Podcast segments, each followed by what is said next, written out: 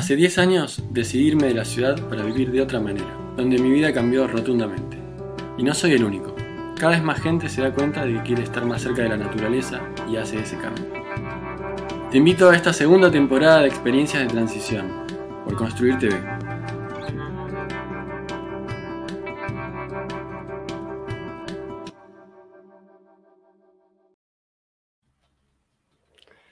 Bueno, bienvenidos a este programa de experiencias de transición, un podcast para Construir TV. En esta oportunidad vamos a hablar con Luciano Cordon, quien es un permacultor profesional. Se dedica a asesorar y, a capacitar y a enseñar eh, el sistema de diseño de la permacultura. Bienvenido, Lucho, a este, a este espacio donde vamos a hablar un poco de, en esta oportunidad de vos y de tu transición, que es lo que nos, gustaría conocer. ¿Cómo andás? Está bueno. Hola, Nico. Bien, che. La verdad que estén acá con unos días de, lluvia que vinieron bárbaro para, para también hacer esto y relajarse y no andar con ganas de, estar tanto afuera. Sí, eh, eh, cuando llueve, ¿no? Uno se, puede permitir el, el descanso, es como que eh, esa, cuestión del, ciclo de la naturaleza donde, bueno, hay cosas que no puedes hacer, otras que sí, otras que no. Completamente, completamente. Lucho, eh, contanos un poco cómo fue tu, tu recorrido para, o cuál fue el disparador a este nuevo tipo de, vida y de trabajo que, te encuentra ahora eh, súper metido con la cuestión regenerativa de, los suelos, de, también asesorar a gente que se va a, hacer nuevos proyectos, que cambia de estilo de vida. ¿Cómo, cómo, cómo fue tu propio cambio para, digamos, de, de la República de San Cristóbal a, la a a la Patagonia. Ese fue el primero, ¿no? A ver, contanos un poco. Hubo, un salto intermedio este, eh, que no cambió la, urbanidad, en definitiva, porque con, mi compañera de ese entonces, con Brena, nos fuimos a vivir juntos y me fui a vivir a La Plata. Tuve, desde acá, desde por ahí de la ciudad, uno dice, vaya, te fuiste a La Plata, pero para hacer bien porteño y de la República de San Cristóbal, saltar a La Plata ya fue un cambio. Estuve un año y piquito viviendo en La Plata y, eso, no sé si me ayudó mucho, pero bajamos un poco la, intensidad de, la ciudad. Y a partir de ahí, sí, ahí hicimos el salto y nos fuimos a vivir a, a Magino No sé si buscando algo de lo que exactamente hoy hago, ¿eh? pero, pero en definitiva sí buscando el, vivir en la naturaleza, ¿eh? de alguna manera. Desde chico, por, crianza, por, por amor de, mis abuelos, de mi, de mi vieja, de mi viejo por la naturaleza, siempre fuimos de, de todo el tiempo que teníamos libre, de como, bueno, estar afuera, qué sé yo. Yo me fui en carpa con mis viejos la primera vez a Santa Teresita cuando tenía 13, 14 meses. Y, desde ahí, en realidad, de alguna manera, como la carpa siempre fue algo que, estuvo presente año a año, no abandonó nunca en mis 46 años este, eh, la carpa. En algún momento del año hay un momento de carpa. Y nos fuimos de acá, en realidad de La Plata, eh, buscando de ir a vivir a la naturaleza, ¿no? De tratar como de esa fantasía de invertir la ecuación, de decir, en vez de estar trabajando todo el año para irnos al lugar que nos gusta, bueno, vayámonos a vivir al lugar que nos gusta. Ponele. Y vemos. Claro. ¿Y cómo te fue ahí? Eh, y, bueno, claro, el lugar que te gusta es cuando vas de vacaciones. Después, cuando vas a vivir 24, 7, 3, 6, 5 la cosa cambia, ¿no? Y nosotros nos fuimos con una cosa así muy de familia Ingalls este, a, vivir a la montaña y nos pasó por arriba. Terminó el verano y The Winter is Coming, como, ¿Vos quién sos? Claro. Claro, este, ni aparte de la República de San Cristóbal, yo venía más de, de los libros, del trabajo social, de la música, bien un porteño. Este, y, bueno, arrancó el invierno y llovieron 45 días seguidos porque nos fuimos a vivir a una casita muy pegada sobre el azul, sobre el río Azul en Mallín, donde nada, te corría 600 metros del río Azul y ya no llovía más. Este, y a donde estábamos nosotros era como, bueno, nada, ibas a tomar el bondi o salías con la camioneta, ya te alejabas un poquito, no llovía más. Chakra Génesis, como para ponerle simbolismo al, inicio de eso. Y, bueno, y, en esa fantasía, en definitiva, de, poder hacer como otra cosa, tuvimos la, suerte de, cruzar, de estar en el lugar adecuado en el momento justo, en definitiva, y, poder cruzarnos con, con, Carlos Strau, que es mi maestro en permacultura. y bueno, a partir de, del vincularnos con Carlos y con el equipo que después armó el CIDEP, que era el Centro de Investigación, Desarrollo y Enseñanza en Permacultura, que, se armó ahí en Mallino Gado, empecé un poco el camino este de la permacultura, que en definitiva llegó por una cuestión también de necesidad, ¿no? De, cómo aprendo a vivir en un entorno que me es hostil. Lo, digo en estos términos, es maravilloso para ir a dar una vuelta Ahora, después cuando tenés que vivir ahí y con esta idea de, entre comillas, y por ahí después lo charlamos de la autosuficiencia, ¿no? Que es como muy engañoso mm. término. Bueno, es bravo, con inviernos complicados, bueno, todo, toda una película que, bueno, la permacultura en definitiva nos empezó a dar algunas herramientas para, para poder transitar mejor y en definitiva empezar a entender ese proceso también como una transición, y, bueno, y ahí arrancó como mi camino en, la permacultura y en vivir en el campo o en, la ruralidad, ¿no? Después me fui a vivir a otros lugares, viví en Balcarce, provincia de Buenos Aires, muchos años, pero ya en ese momento en el CIDEP empecé a, pensar, era un centro no, solo de investigación, sino de enseñanza, un clásico centro de permacultura de, de esto de, bueno, de ver cómo hacer la transición, cómo haces el salto de la ciudad al campo y que no te tires a la pileta y caer y que haya 10 centímetros de agua, que de algún modo es lo que me pasó a mí, lo que le pasa a muchos ¿eh? y lo que va a seguir pasando. El tema es, bueno, ver cómo estamos más preparados para pegar un poquito ese salto y, estamos a veces en lugares donde, como me pasó a mí y, y a los que nos fuimos juntos en ese viaje, en definitiva, a vivir, poder encontrarte con gente que también le pasó algo parecido y que te tiende una mano, que te tiende un puente, porque claramente ve que estás en esa transición y que necesitas una soga, ¿no? Hay como, como que a veces se, dibuja un globito solo acá, ¿no? Con el signo de pregunta que, que, te acompaña. Mientras estás en esa transición, se nota y, te ven con el... Eh, Eh, tengo acá a mi perro que me está hablando. Le voy a pedir un segundo porque le voy a... No sé si ustedes lo escuchan, pero yo lo escucho como que se me mete en el... Dame un segundo. Pero por favor. De paso chusmeo cómo, cómo está quedando la casa que está preciosa. Estamos todos... Eh, bueno, Goku se llama mi perro. Sí, sí, lo conozco. Dame un segundo que acá estoy haciendo. Hice lío con el, con el, con el auricular. Bueno, brother. Eh, bueno, voy a, voy a, dije brother y la, la, gente no tiene por qué saberlo. Nos conocemos hace bastante, trabajamos juntos, participamos en muchas experiencias. Eh, nos hicimos amigos gracias a la permacultura, digamos, como, como, con tanta gente, ¿no? ¿Cómo es esto de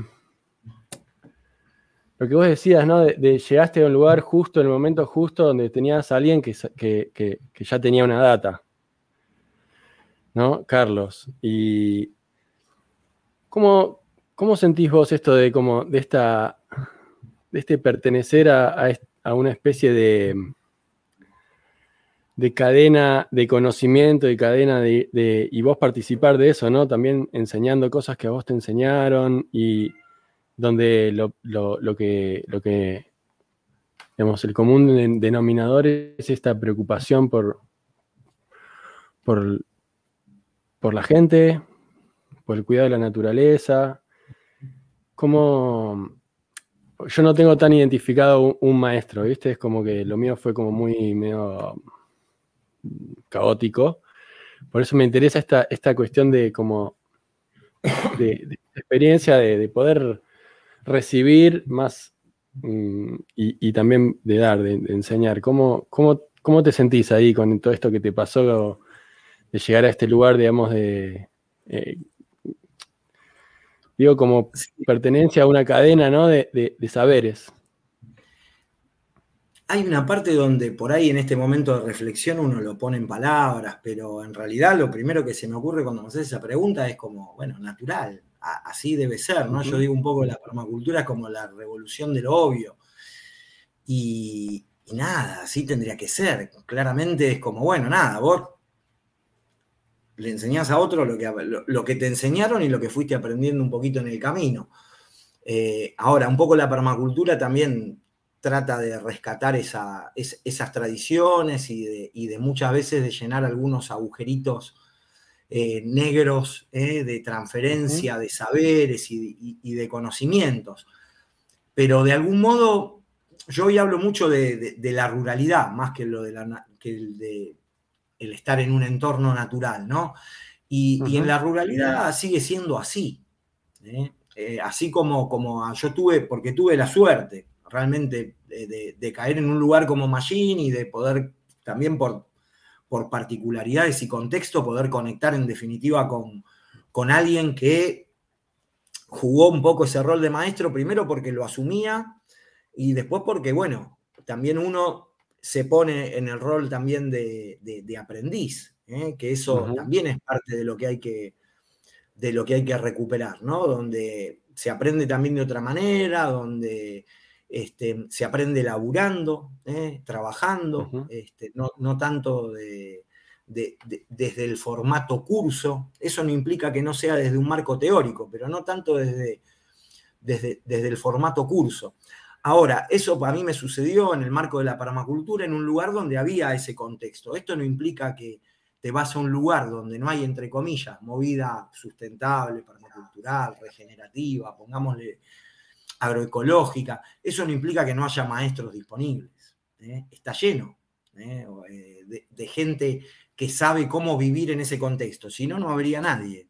El que está ahí claramente sabe vivir en ese contexto, si no, no estaría claramente si vive hace dos años, bueno, por ahí está en proceso, pero si está hace 10, 20, 30, 40 años, bueno, ahí hay alguien que, de alguna manera puede, este, puede, puede, darnos. Tiene que ver también con una cuestión de, la actitud con la que uno, con, la que uno aborda, ¿no? Este, y, digo esto porque, porque eso, como en la, como en la ruralidad, esa, esa transferencia de saberes es como más directa. ¿eh? más informal, todo, la gente está acostumbrada. ¿eh?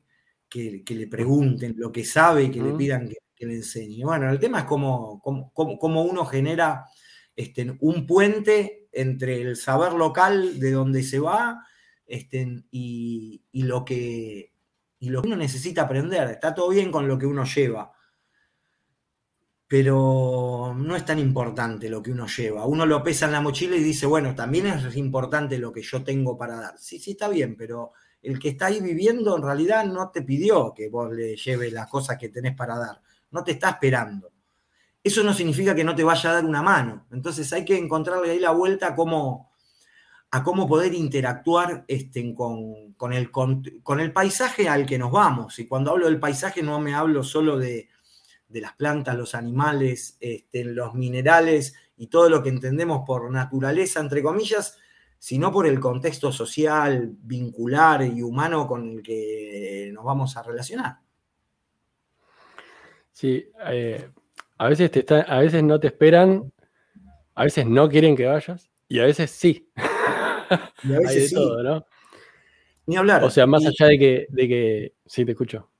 No, no, y que, por ahí una veces logra romper como muchas barreras y al final te, necesitan y te están esperando. Ahora hay que como, como decís vos, bueno, hay, hay como diferentes capas. También está el que llegó y quiere, cierra la tranquera y dice, ya está, cerramos la tranquera, no entra nadie más. También está ese, ¿no? Eh, pero, pero bueno, tiene que ver con la actitud con la, con la, con la que vamos a abordar este, eh, la, situación, ¿no? Este, y en definitiva poder, poder entender un poco cómo es el lenguaje de la zona, sea cual fuere, cuál es, este, y tratar de, tratar de meterse. ¿eh? De algún modo, eh, es medio explosivo de algún modo y raro lo que voy a decir, pero es como cuando sos adolescente y vas a buscar trabajo y está todo bien con el look ¿eh? y la facha que uno pueda tener en el cotidiano, pero depende del trabajo que vos vas a buscar y bueno, a veces te tenés que calzar otra ropa que la que usás todos los días. Para esta situación, como la actitud y el proceder, tiene que ser medio así. ¿eh? Este, así como cuando uno se interna en un monte o eh, en la serranía, en la montaña, y hay espinas, y no vas vestido como a vos te gusta, vas vestido como el monte te lo requiere, ¿no? Hay una cosa ahí de, trabajo personal dentro de ese proceso para poder como entrar en contacto con el, con el paisaje donde, bueno, hay que hacer ese laburito con las personas también. Y Contanos así, después de, después de Machine, ¿te fuiste a Balcarce? y ahí, ¿cómo, te, ¿cómo te fue? llevando ya la experiencia uno, digamos, ¿no? De si no vino la montaña arriba, te sacó, te sacó volando. Y la decisión fue por poco más de pampa. Claro, la decisión fue por motivos familiares, pero coincidían con esto que vos de alguna manera contás. Bueno, era como una situación intermedia, ¿no? Este, mi compañera era oriunda de Balcarce, Brena, pero, digamos, tuvo que ver con eso, pero de algún modo estábamos con esa cuestión de decir, bueno, esto es como un punto más intermedio, no es tan silvestre ¿eh? el vivir en la montaña, porque más allá de que Balcarce es una zona serranía, entre Tandil y Mar del Plata, eh, es como, como decías vos, más pampeano, distinto, igual peludísimo desde la visión de la ciudad, ¿no? Este, eh, y, bueno, nos encontramos con otra película, o sea, con bueno, aparte de todo lo que habíamos aprendido, sí, servía una parte, otra, había que aprender como otras cosas, ¿no? Pensando en términos de que hoy, hoy, hoy yo laburo, siempre en general laburé con, con las nativas, por decirlo de alguna manera, más allá de que planto exóticas también, era como, bueno, todo lo que había aprendido sobre plantas nativas llegaba al cárcel y era como, no me servía absolutamente para nada, todo un montón de conocimientos de alguna manera por graficarlos en eso, ¿no? Este, No me servían para nada. Y por otro lado, llegamos a un lugar donde nos daba como el valor para poder comprar un terreno, pero claro, cuando empezamos a ver el contexto, ¿eh? por fuera de la foto, ¿no? Empezamos a ver la película, bueno, era como ir a, bueno, zona fumigada, donde, bueno, hoy lo tenemos claro, por ahí en ese momento era, era distinto, hablo del año este, 2008, y, y, bueno, en realidad empezamos a ver que, bueno, teníamos el borde de Balcarce, o sea, nos empezó a cambiar un montón la película, porque por otro lado, todo muy lindo, todo muy lindo, pero no queríamos ir a que nos fumigue el mosquito, ¿eh? en un lugar donde básicamente se produce papa, este, eh, trigo, soja, maíz, girasol, eh, donde, bueno, raro, y, bueno, fue aprender otro montón de herramientas, siempre en el marco de la permacultura, ¿no? Yo un poco entré con esto y como la verdad que me, ayudó mucho. En, esos primeros años eh, hay una cosa donde me puse la camiseta, ¿no? rápidamente me pasó estando en Machine, ¿no? De decir, bueno, como la verdad que para un montón de cosas de nuestra vida cotidiana, tanto en la casa, en la hora de, de producir algo, de, mejorar un poco el confort de la vivienda con poca guita, ¿eh? a partir de, aprender algunas cosas, y como me dio resultado me puse como la camiseta. Entonces, siempre como que intenté, dentro del marco de la permacultura, poder ir adaptándome un poquito a, realidades este, distintas, ¿no? Este, y, y embalcarse, bueno, todo el tema, por ejemplo, de la bioconstrucción era como, no, nada, en ese momento era olvidate, el sinónimo de una construcción de adobe o de un, es una tapera en el medio del campo a la que nadie quiere ir, ¿no? Entonces, eh, bueno, eso me llevó a meterme más con las plantas, que hoy es parte de, mi vida constitutiva, ¿no? Este, y, bueno, después también anduve en el barro en Balcarce, pero, pero hubo que como que empujar un montón, se tuvieron que dar un montón de cosas para poder cambiar ese paradigma que había. De hecho, creo que hicimos con Guaru, con, con, Leandro Fernández, con el pelado, para, para, Guido y Clara, un matrimonio, una casa de, barro que no se hacía, no sé, por ahí hace 70, 80, 90 años, una casa de barro este, en embalcarse. Pero ¿quién la hizo? La hizo alguien que venía de afuera, ¿eh? porque el paradigma dominante era la casa, la tapera de barro en el medio del campo. Entonces, en realidad le hizo una pareja, un matrimonio que, venía de vivir en Buenos Aires. Y bueno, se hizo una casa muy linda, eh, con un techo verde precioso. Este, y bueno, y ahí empezó a cambiar un poquito la cosa. Empezamos a laburar también un poquito más con el barro a partir de que alguien se animó y pudimos salir como de, la imagen del rancho abandonado, húmedo, con una ventanita chiquitita, este, que era como el imaginario de Balcarce. Y, llena de bichos, además. Y llena de bichos. imaginario, ¿no? Y, la vinchuca. Y la vinchuca, el fantasma de la, vinchuca, y el...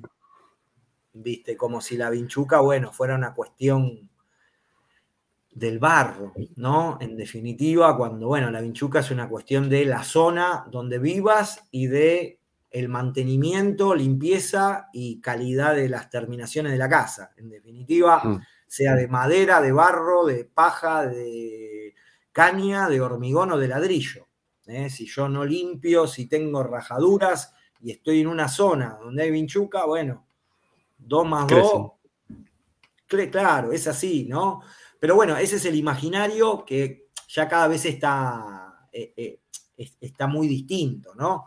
Este, entre internet, bueno, estamos hablando en este marco, ¿no? Donde este, en ese momento era, era, todo un remo y de hecho fueron los años, cuando, cuando cuento este primer proceso en Machini llegando a Balcarce, fueron los años incluso de las primeras ordenanzas de construcción con tierra en el país, ¿no? Primero la de Salsipuede, después la de Fray Luis Beltrán y la tercera fue la de Bolsón.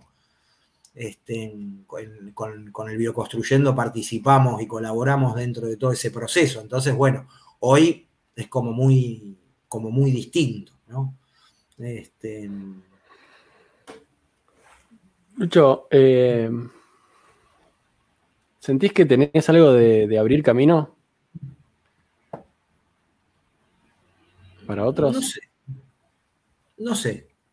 No, tengo más la sensación como de que lo ensancho. Ya hay alguien que abrió el camino. Yo como que lo voy en, siento que lo voy emprolijando y, y lo voy ensanchando para que el que viene con la carretilla y la pala no se le trabe.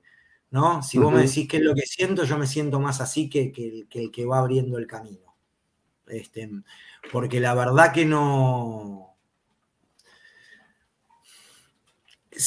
de alguna manera siempre ando, ando, como mirando un poquito para atrás, ¿no? y, para abajo. Y parte de lo que voy poniendo en práctica como nuevo son todas cosas que ya se venían haciendo, ¿no? Que de alguna manera uno las redescubre, entre comillas, pero, pero, pero como, bueno, abriendo camino, yo siento que ya, ya, estuvieron los que abrieron camino, yo trabajo con muchos de los que abrieron camino, lo reivindico con, con, las virtudes y defectos que tenemos todos y todas, y, entonces la verdad que no, no, no, no, no me siento, lo mencioné a Carlos Strau y hay otro montón, ¿no? Gustavo Ramírez, estén de, de, de, Gaia, para nombrar dos y no nombrar a más y que nadie se sienta excluido estén por fuera de eso. Muchos son, son, son amigos y amigas de, muchos años y, donde, bueno, también hubo, no sé, qué sé yo, por ahí Bill Mollison abrió un poco de camino. pero, pero tampoco tanto. O sea, yo, siento que también todos los que estamos en la permacultura tenemos como el rol más de, del ensanchador y emprolijador y, acomodador del camino, este, más que de abrirlo, ¿no? Este, pero bueno, qué sé yo, es como una, como, una percepción. Palabritas, pero eh, hay algo que, que se nota en todo lo que decís, como que, también eh, está la intervención desde este, desde este tipo de entendimiento y conocimiento, de decir, eh, vamos por más. O sea, si no está la reglamentación de, la construcción, che, acá tiene que estar. Bueno, sí, sí, sí, esto digo, ¿no? Como, como una expansión de fronteras en un buen, en el sentido más como, como si fuéramos como una, o sea, parte de, a ver, me, voy a meter acá en este lugar para también ver qué pasa, ¿no? Pero como si, si nuestra, si nosotros fuéramos como una expresión de la naturaleza, como que nos tira y abre camino a través nuestro, o planta más árboles nativos, o, sea, se van generando cosas a través de quienes, de quienes acuden a ese, a ese, a ese llamado o que se hacen cargo, digamos, lo del llamado es como, bueno, entre comillas, ¿no? Pero, ¿cómo, sí, ¿cómo te ves? Eh, es, raro, ¿no? Porque, bueno, yo, esto desde, desde crianza, de, manera familiar, de visión personal, incluso política, y, en definitiva, por eso también caigo en la permacultura y termino laburando con el tema árboles, que en definitiva es lo que más me gusta, porque hay como una cosa de, pensar las cosas de manera sistémica, ¿no? El, bosque como un ejemplo donde, bueno, ¿quién abre camino en el bosque? Alguien abre camino, algo abre camino, ¿no? Es como, bueno, la construcción es distinta, ¿no? Es asociativa, es cooperativa, es mutualística entonces, el, único momento donde hay algo que abre el bosque es cuando se muere un árbol viejo, ¿no? Este, yo creo que eso es lo que abre. Fuego. Lo, que, claro, o un fuego, pero después, a la hora de pensarnos como individuos, ¿no? Y, lo mismo en el bosque, que está lleno de individuos, en definitiva, y es como una comunidad de comunidades. Esto de, bueno, los roles son este, son distintos y siempre hay muchos actores y jugadores que cumplen esos roles.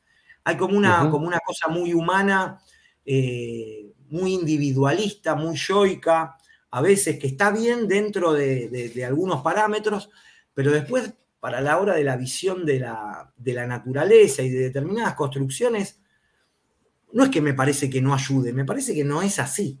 ¿No?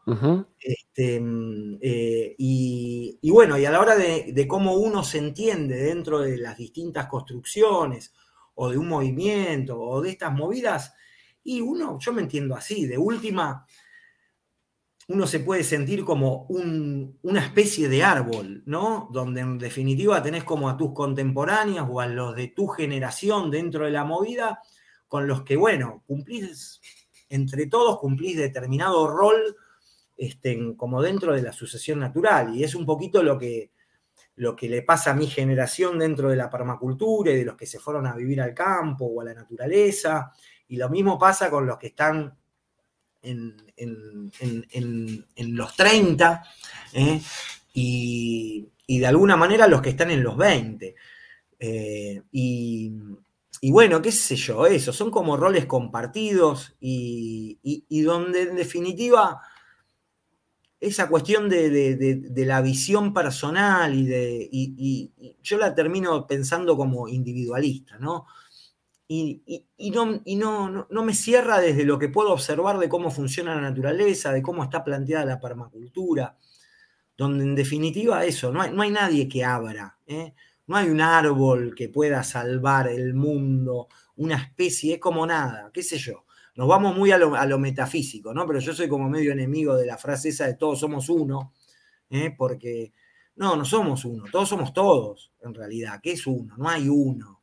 Este, y si vamos a jugar con las palabras y seamos más precisos, porque en realidad todos somos todo o todos. Si hablamos de la totalidad cuando queremos referirnos, hablemos de la totalidad, no le digamos uno, ¿eh? que es un concepto matemático para, poder contabilizar, en definitiva. Porque bueno, se habla de unidad. Pero la unidad no es uno. Cuando hablamos de unidad, hablamos de más de uno que se une. ¿eh? Una cosa es unidad y otra cosa es uno. Si dijéramos todos somos unidad. ¿eh? Porque por otro lado, eso es fundamental en relación a esto que hablábamos de cómo abordo un proceso de transición cuando me quiero ir a vivir al campo. Desde cómo me vinculo con mi vecino, desde dónde, desde mi yo, desde mi individualidad, desde lo que traigo o en realidad desde lo que necesito, desde lo que necesita el lugar, de entender cómo funciona ese sistema, cómo funciona la totalidad y ver cómo yo de alguna manera me mm. inserto con todo mi bagaje, pero desde otro lugar donde un poquito esto último que charlábamos tiene que ver con, con, ese abordaje, porque bueno, la transición no tiene que ver solo en cómo aprendemos a eh, hacer una casa, a hacer verdura, a hacer un cereal, sino de, bueno, cómo aprendemos a, sobrevivir y a convivir con, lo que nos rodea, ¿no? Con nuestros vecinos, en definitiva. Ni hablar. Lucho, em, ahora está un poquito más en, boga el, tema del cambio climático, viste que salió el informe del, IPPC o IPCC, IPP no sé cuánto. El, primero de tres informes, ¿no? Cada vez van, a ser más, más heavy. Vos que, bueno, vos ya estás en una actitud regenerativa, participativa, enseñando todas estas cosas. Así todo. ¿Cómo te pega en el cuerpo eh, todo esto, toda esta cuestión del cambio climático? Digamos, de que se enciendan alarmas y que, por lo menos de lo mediático que se empieza a ver. Bien, qué sé yo, ¿no? Yo es como que mi capacidad de, indignación ya la perdí. Este, hace hmm. rato se me cayó en algún momento de todo lo que conté y no, no la encuentro hace rato. Y, nada, me parece importante, ¿por qué? Porque vivimos en un país, en la Argentina, donde tenemos casi el 90% de población urbana. Entonces, si no tenés un informe que te avise del cambio climático, no te das cuenta, porque la gente llega a la casa y pone el coso en 24. Entonces, ¿de qué cambio climático me hablas? Ahora, el que vive por fuera de la urbanidad, el que vive en la ruralidad, el que vive en un entorno más silvestre, y el cambio climático lo viene viendo avanzando la crisis climática, pongámosle el nombre que cada uno le quiera poner, pero digamos, el cómo se va modificando el clima lo viene viendo año tras año. Eh, que ya no, hay años que ya no sabe qué hacer, este, eh, y, eso lo vas percibiendo por lo que dentro de la permacultura se llama como los bioindicadores, o dentro de la agroecología. Entonces, hay una parte que cuando ves el coso del, del IPCC, vos decís, y sí, claro, escúchame, no sé hace cuántos años, lo mismo que los científicos, hace cuántos años que vienen contando esto. Yo desde la primera vez que me sumergí en la permacultura, es como, ya está, ya te dijeron cuánto, hace cuánto te vienen avisando de todo esto. Entonces, bueno, hay que seguir avisando, y sí, habrá que seguir avisando, pero es como, bueno, eh, se cae de maduro eh, que la cosa viene este, complicada, solo con ver las temperaturas que a veces te cuentan, ¿no? De este año, qué sé yo. Eh, el contexto y, cosas que nos, que, que nos vamos olvidando de, corta memoria, ¿no? Poner la permacultura que nace un poco en la década del 70 con la crisis del petróleo, donde eh, nada, nos olvidamos de todos esos quilombos, ¿no? o sea, el Club de Roma y el planteo a fines de los 60 de los límites al, al crecimiento. Este, la crisis del petróleo en la mitad de la década del 70 y después arrancamos los 80 y, estamos, y, volvimos como, como, si nada, ¿no? La permacultura es emergente de ese momento de, quilombo. Ahora estamos en un momento parecido a ese contexto que hay que ver cómo, cómo, cómo, se, cómo se desarrolla, pero es como que nos olvidamos que pasamos algunas de esas y, y bueno, en definitiva, una parte celebro de que, de que esté como más en boga y que en un noticiero o en algún lugar te hablen de el informe del IPCC, pero al mismo tiempo eso es un indicador de que estamos en el horno. ¿no? Re en el este, horno. Claro. Entonces, bueno, qué sé yo, para, eso, desde la permacultura, bueno, está claro que estamos en el horno. Hace 40 años que están trabajamos y están trabajando y trabajaremos en estrategias para que no queme tanto. En definitiva, literal y conceptualmente, ¿no? Son estrategias para no quemar tanto, para que no, no, no solamente no tener tantas emisiones, sino poder tener capturas y que el descenso hacia ese escenario donde no va a haber la disponibilidad de cosas que, a las que estábamos habituados sea de, la manera más amable posible. ¿no? Sí, algo que, que, es gracioso empezar a escucharlo ahora, digamos, como subproducto de, hasta el neoliberalismo, ¿no? Como hablar de resiliencia, ¿no? Como que hasta es como que es tan grande el ejercicio de realmente poner, poner en valor las palabras solamente como para ver qué, está entendiendo cada uno, porque todo el tiempo nos se, las, quedan, ¿viste? las desvirtúan. Está bueno, está bueno lo que decís de esta palabra porque va con un poco lo que decía. La resiliencia hoy se aplica como a una cuestión personal. O sea, no, no, no.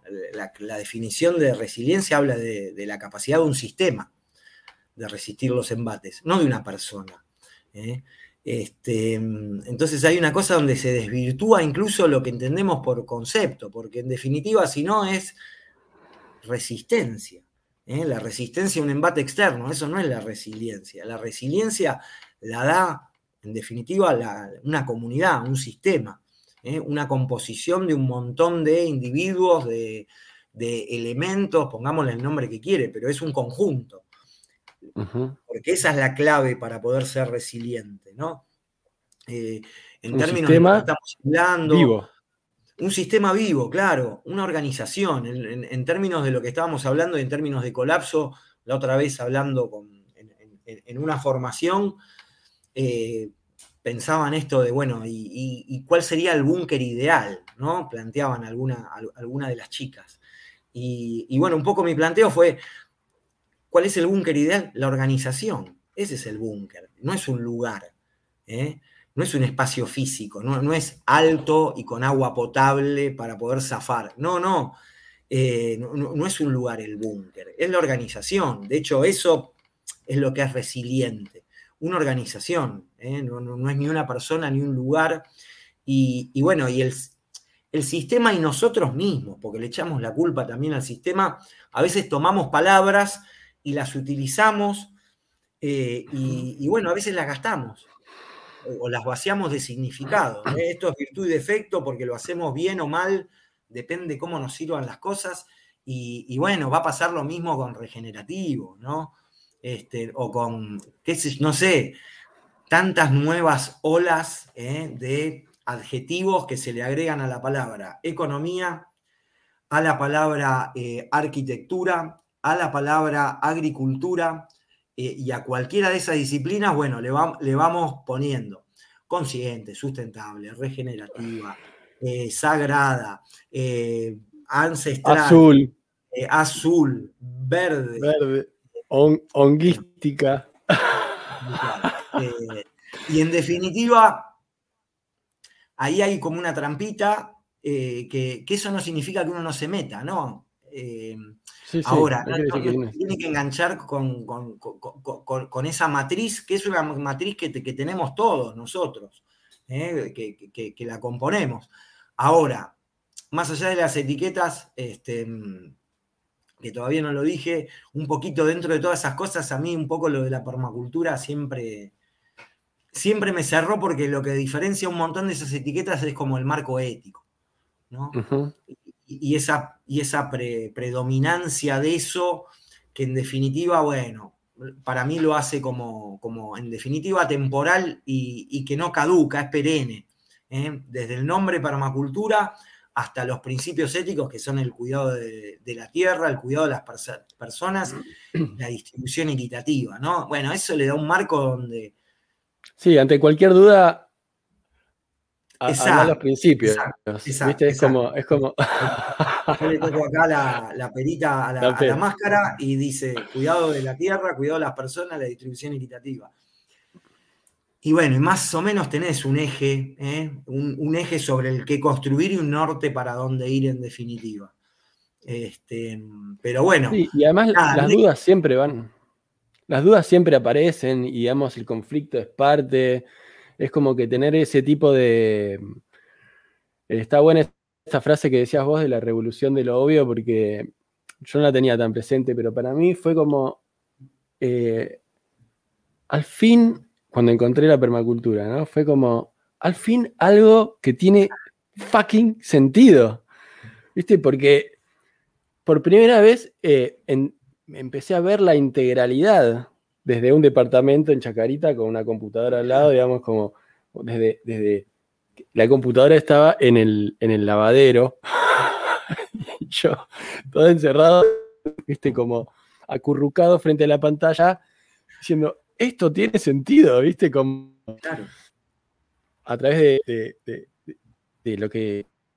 bueno, de lo que en ese momento era la forma de acceder. Por suerte ahora está como rápida cosa para acceder, pero no está. Eh, bueno, está esto, ¿no? De, esta contaminación general, digamos, de, un montón de cosas, inclusive del vocabulario, porque está, está bueno que, bueno, esto, que nos demos espacios para, para compartir y para, que, para llevarlo a otros, a otros lugares donde de repente no, se está debatiendo.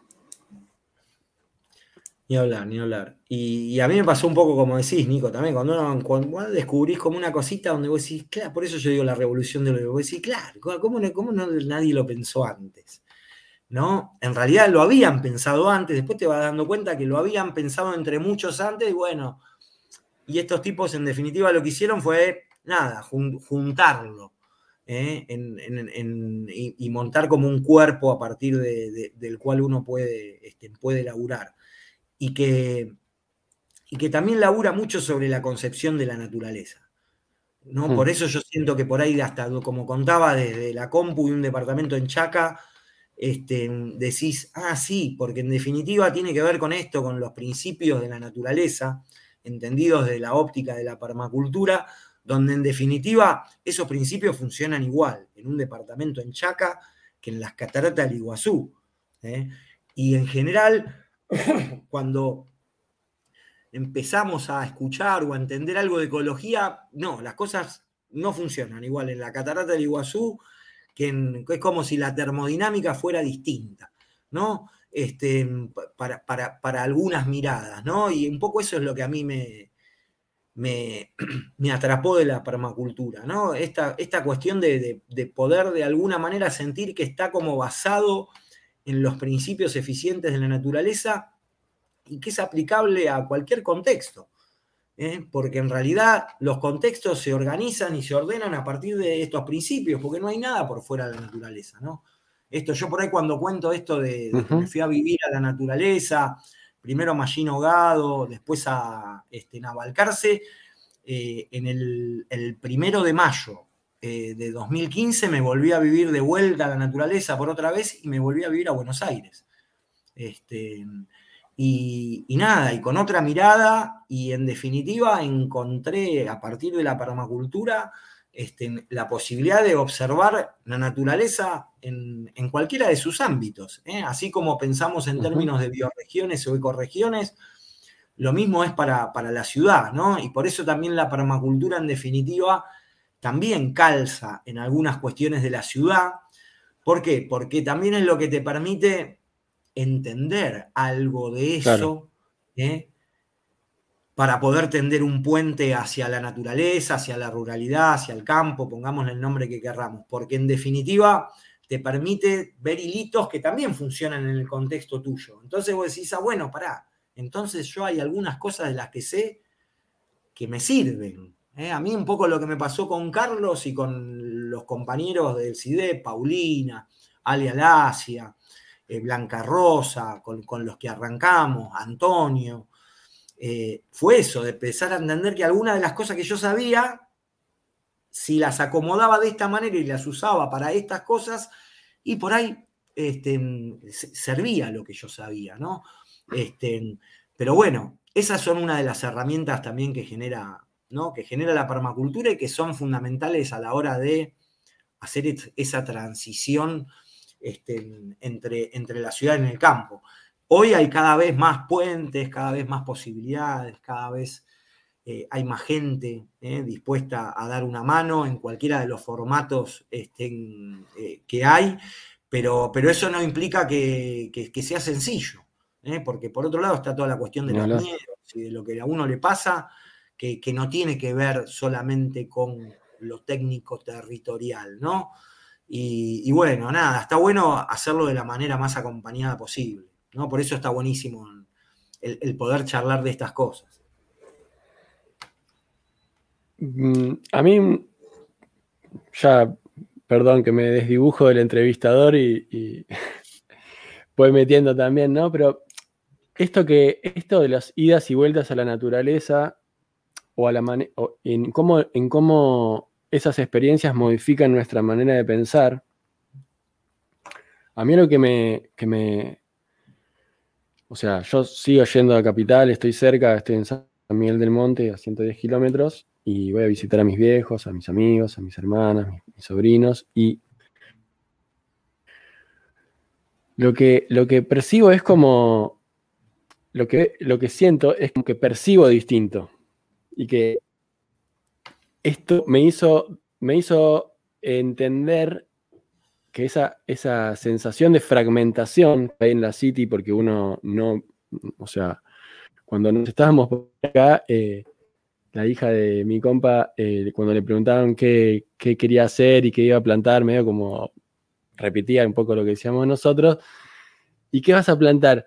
Un árbol de milanesas de pollo. Claro. ¿entendés? Eh, eh, es como que eh, lo que me parece, bueno, a lo que iba, ¿no? Como esta, esta, esta cuestión de que se hable del cambio climático y que se hable de la permacultura como una propuesta y con la agroecología y otras, otras la ganadería regenerativa y todo lo que, todo lo que está medio como haciendo red y empujando hacia la resiliencia, eh, nos, trae, yo creo que nos abre algo que ya sabemos o que lo tenemos medio, que, lo teníamos medio escondido, pero porque la City te condiciona, ¿no? Te condiciona todo el tiempo y que es esta, esta interconexión con, con, la naturaleza como proveedora, digamos, ¿no? Estamos como tan acostumbrados a ese ecosistema humano de la ciudad donde no vemos todo lo que está pasando todo el tiempo. Y, y bueno, me...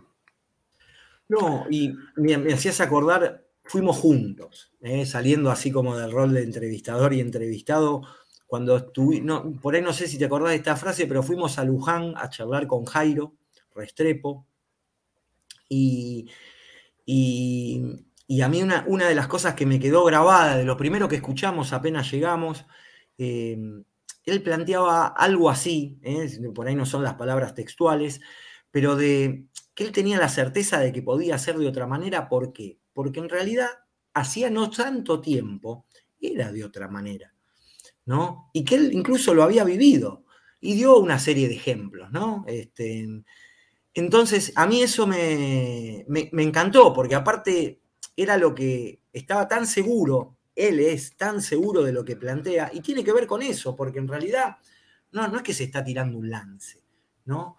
Este, sino que en realidad este, ya funcionó de otro modo. Por eso a veces en esto que vos decías de percibimos la cosa, bueno, y es porque en realidad venimos, eh, adentro, ¿eh? programados en nuestra historia familiar de cada uno, donde hace no tantas, dos, tres generaciones, era muy distinto. Entonces, hay parte de esto nunca había sido así. Fue que Claro, en realidad es esto, nunca había sido así. Entonces, en realidad es más difícil adaptar nuestra programación a lo que estamos viviendo que al contexto del que estamos hablando. ¿eh? Es el julepe y el miedo por ahí a veces de, soltar, pero en realidad, como, bueno, es la revolución del y es como, es como, es como más, más sencillo. Ahora, ¿qué pasa también? La ciudad también tiene como sus luces, ¿no? Este, así como por fuera de la ciudad tenemos como la abundancia del entorno natural, de vuelta entre comillas, en la ciudad está como la abundancia de humanes, ¿no? Esa es la cuestión de lo que pasa. Y entonces genera instancias vinculares, sociales, culturales, artísticas, deportivas, todo lo que tiene que ver con la abundancia de humanos. Y que por otro lado es súper atractivo y que te engancha y que funciona también como compensador de los malos momentos que te hace vivir la ciudad. Bueno, parte de ese modelo es lo que nos lleva a que encima en momentos del año, como pasó el año pasado, y momentos de este, globalmente tengamos que vivir para el traste más allá de donde vivamos. Ese modelito de la ciudad es el problema, eh, es una gran parte del problema y bueno, más allá de las partes buenas que tiene el modelito de la ciudad, bueno, necesitamos descentralizar, bajar de escala, ¿eh? más allá del pulso personal, familiar, individual de poder salir de la ciudad, es una necesidad global, ¿no? Este, en donde además de cumplir un deseo o, perspectivas personales, familiares, la verdad que hoy le está sumando un granito de arena a por lo menos esponjar y descentralizar parte de, los líos que, tenemos civilizatorios. A pleno. Lucho, em, bueno, ya tenemos que ir cerrando. Me dan ganas de seguir igual, ¿eh? ¿Cómo, qué, qué, vos que ya como que de alguna manera estás más metida en estas cosas, eh, ¿Hay algo, hay algo que, veas que, que, que, puedas ver por donde estás, que puedas ver que, nosotros no, no vimos? O sea, algo que se venga.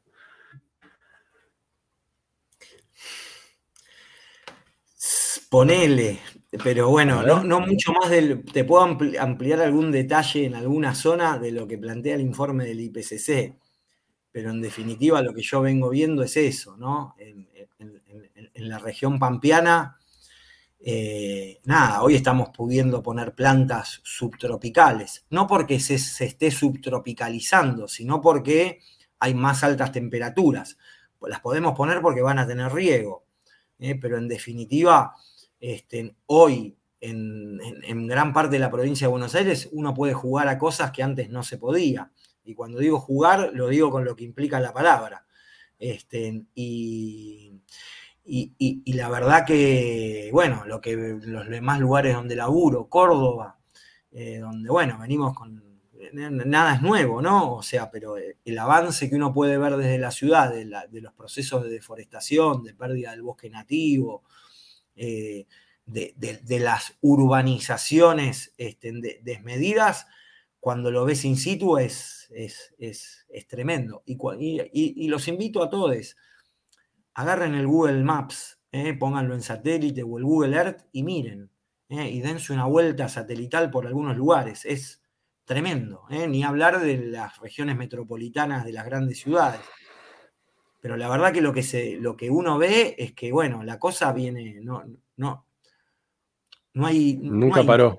No hay, nunca paró y no hay ningún indicador de nada de lo que uno pueda ver que diga la cosa va a venir buena en algún momento, ¿no? Este, entonces, qué sé yo. Eh, la verdad que lo, que lo que sí veo es, este, desde otros lugares, bueno, la, como la, al apretar la cosa cada vez más, bueno, la intención de, cada vez más gente, de, en definitiva, de, organizarse, ¿no? Eh, de activar el patrón comunitario, como digo yo, y, de esto que decíamos antes, y de empezar a entender el búnker como la organización. Entonces, a ver de qué manera nos organizamos. Si hay un indicador posible para que alguno de los otros cambie, tiene que ver con la organización. ¿no? con el grado de organización este, que tenemos en general y a la hora de abordar una transición, lo mismo, el grado de organización que tenemos para abordar el proceso de irnos de la ciudad a vivirnos al campo. ¿eh? En definitiva, el grado de organización es lo que hace bajar la entropía. ¿eh? bueno, el objetivo último de la vida y de la permacultura, ¿no? Bueno, eh, nada, hay que organizarse. ¿No? No, no, no, voy a parafrasear frases varias este, donde, bueno, pero mm, se me, viene esto que te, traías antes del bosque, ¿no? Como es, una organización con una tendencia hacia un clímax, hacia un equilibrio. Como que acá no, no, solamente es el grado de organización, sino las metodologías de organización, porque al final eh, puedes tener, no sé, una, organización autoritaria y, no sirve, no va a servir. Y va a ser organizado, pero va a ser autoritario. Completamente. Pero bueno, el, bosque tiene buenos patrones, ¿eh? las plantas tienen buenos patrones. ¿eh? Los animales somos más modernos y estamos todavía no, no le enganchamos la vuelta. Por algo somos tenemos muchos menos años eh, que los árboles, por, poner un ejemplo del bosque, pero los bosques y los árboles siempre usan estrategias mixtas, eh, nunca usan una, nunca juegan todo a pleno. Y, una semilla y una planta utiliza estrategias horizontales y o verticales de acuerdo a lo que necesita, ¿no? Eh, una semilla cuando germina, lo primero que necesita es buscar una fuente de agua. Entonces, lo primero que hace es una línea vertical hacia abajo para encontrar el agua. Una vez que encuentra el agua, convierte ese principio en, una estructura horizontal. Y lo mismo hacia, hacia arriba. Una vez que sucede eso, los dos cotiledones van a romper y se va a ir en línea recta hacia arriba. Y una vez que logra el objetivo, se vuelve a abrir horizontalmente y, el bosque y la planta van a utilizar nunca una sola estrategia, siempre van a utilizar estrategias mixtas, ¿eh? porque ¿eh? cada, cada, cada, situación requiere un tratamiento distinto, son como parte de los principios de la permacultura que en definitiva vienen de la observación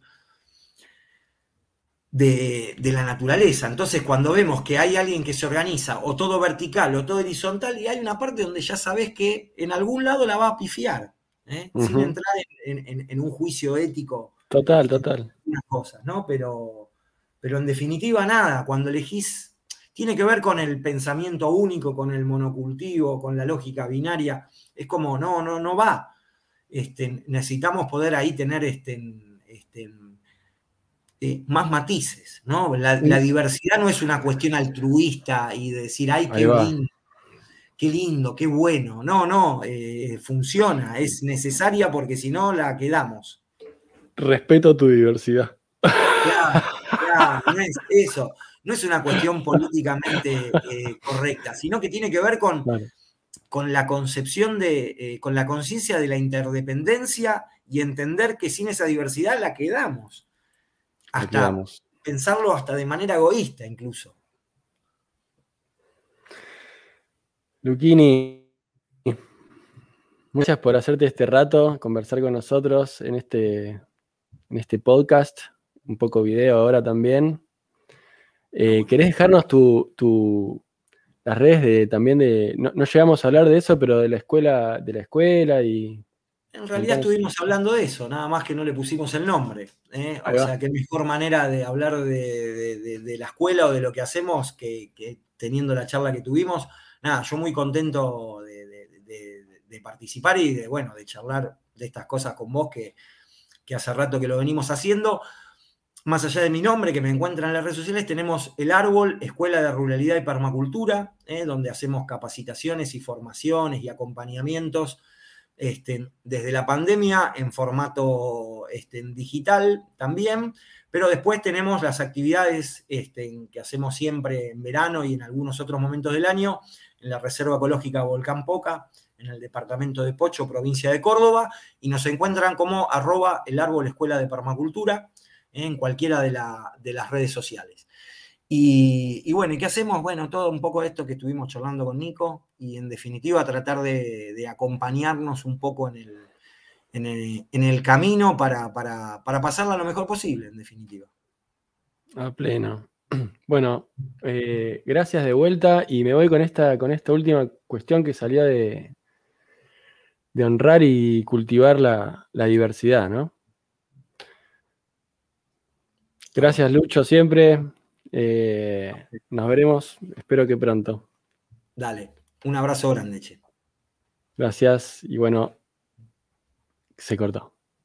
Gracias a todos por acompañarnos.